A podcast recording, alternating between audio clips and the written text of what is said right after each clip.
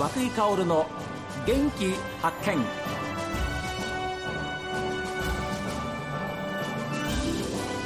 おはようございます。和井薫です。和久井薫の元気発見。一日の始まりは私が発見した北海道の元気な人と出会っていただきます。今週は視覚障害ランナーでありインクルージョンという考え方を提唱されている島真一郎さん。そしてインクルーシブ遊具を制作している株式会社寿の札幌支店近藤香織支店長にお話を伺っています。子どもたちはもっと外で子どもらしく元気にね、はい、弾けるように走ったり飛んだり歩い遊んだりっていう姿が当たり前にあって、うん、それを大人たちが笑顔で見守っているこれが本当の社会のあるべき姿だと思うんで。うんですから公園に遊具がだんだんなくなっていく。それは寂しいです。そうですよね。やっぱり危ないからとか安全面それも安全面ということはもちろん大事ですけれどもそれで学ぶんですよ。そうなんですね、痛い思いも多少してね。その中でみんな強く学んでいくんですよ。ああこうしたら痛いんだなとかそういう経験すら奪ってしまうのはやっぱり大人ですもんね。そうです。えー、大人はやっぱり頭固いピッ チャーなんですけど、はいはい、やっぱりその辺だこういう、うん、あの遊具を見て大人も発想を変えていかなきゃいけないっていうこともありますね。はい、ああとせっかくですからこのイベントの中で、あのおっしゃりたいようなことありますか？島さん。あの今声かけているのはその函館市でやるので、はい、函館市にある放課後デイサービスとか、はい、えー、の預かっている子どもたちが預かっているそういうグループにみんなに案内はしてるんですけど、はい、もうたくさん来てほしいなって思ってはいますけど、うん、まだまだそのインクルーシブとかインクルージョンっていう言葉が浸透して理解されてないので、うん。はい、あのややもするとあこれはあの自分には関係ないことなんだなとかね、普通のあの校区の小学校に案内してもあ自分たちとかの子どもたちには関係ないんだなって思われてしまうのがちょっと今現状だと思うので、うんうん、そういうものをどんどんどんどんねあのこれはみんなのものであって、はい、えー、当事者意識っていうかな、うん、自分事として世の中が受け止めていけるようなあそういうもののえー、一つの発信イベントにしていきたいなと思ってるんで、はい、そういう意味では近藤さんのまたあの、役割というか、はい、また広がってきますよ。そうですね。私どものそのインクルーシブ遊具の、うん、あの一つのテーマとして遊びは違いを飛び越えるっていうテーマを一つあの掲げて製品開発を飛び越える、はい、私すごくあの大好きなフレーズなんですけど。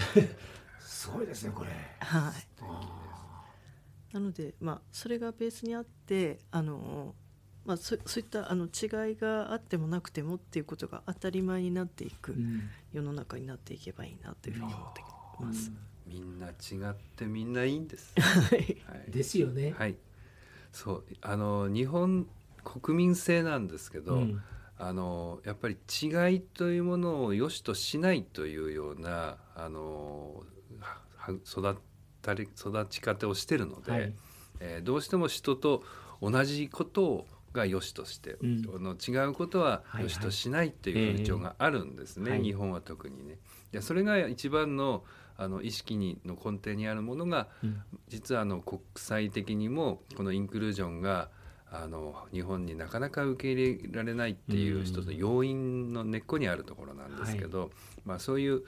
えー、まあ和をもって尊しとなすとかねそういう言葉もあるように、はい、ただ和っていうものはあの同じではなくて実はみんな違うもの同士があの違って意識も感覚も思ってることもあの全部違うもの同士が、えー、融和をしてその一つになっていくっていう姿が実際の本来の和なんですけど、はいでそういう同じでなくてもいいんだ。同じでない、うん、違うということは実は魅力的なことなんだっていうことを、はい、えー、私はこのインクルージョンっていうものの考え方の根っこにある、はい、あのコンセプトなんですけどもね。でそういうものも、えー、ー、まだまだこの日本の国の中では一番難しい分野ではあるんですが、うん、はい、少なくとも、えー、世代次の世代ぐらいには間違いなくインクルージョンの時代になってるあそうですね、はい、ですから島さんは本当にあの、世の中をインクルージョンにすることも20年ぐらい以上前からもうぶれることなくですね。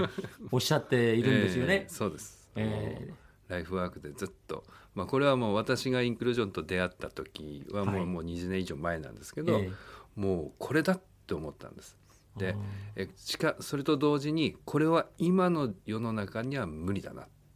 で、えー、私自分の世代では無理かもしれない。その下の世代、うん、また次の世代、はい、30年50年もしかしたら100年、うん、200年かかるかもしれないけど、えー、間違いなくインクルージョンの世の中になっていくであろうし、はい、だろうし、えー、なっていかなければならない、うん、っていうふうに思って思い続けて今まだ20年です。はい、でいよいよ少しずつあの世の中も近づいてはきてくれてるので、うんはい、あの今回の、え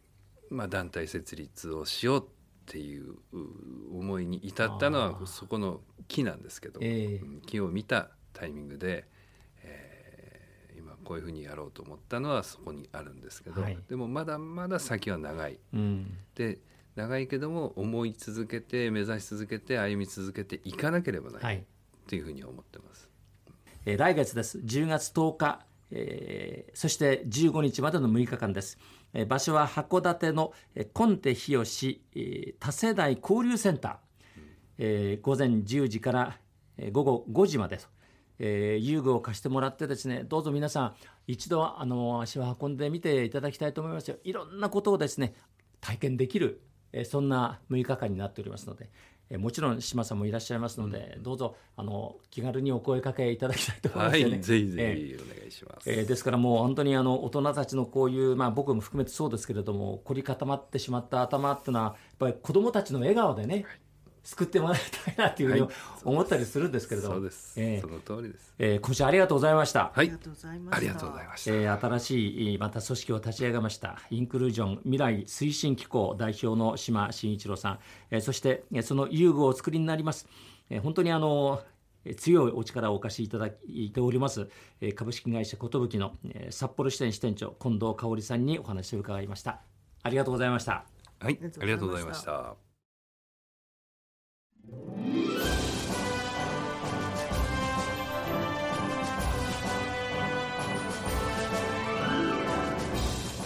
さあ皆さん朝早くからお付き合い本当にありがとうございました。来週月曜日からは放送時間が変わります。月曜から木曜お昼の12時40分から15分間の放送となります。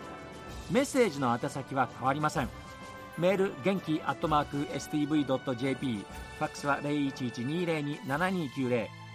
おはがきの方は郵便番号060-8705 STB ラジオ和久井薫の元気発見までです。このご挨拶は今日で最後となります。さあ今日も一日健やかにお過ごしください。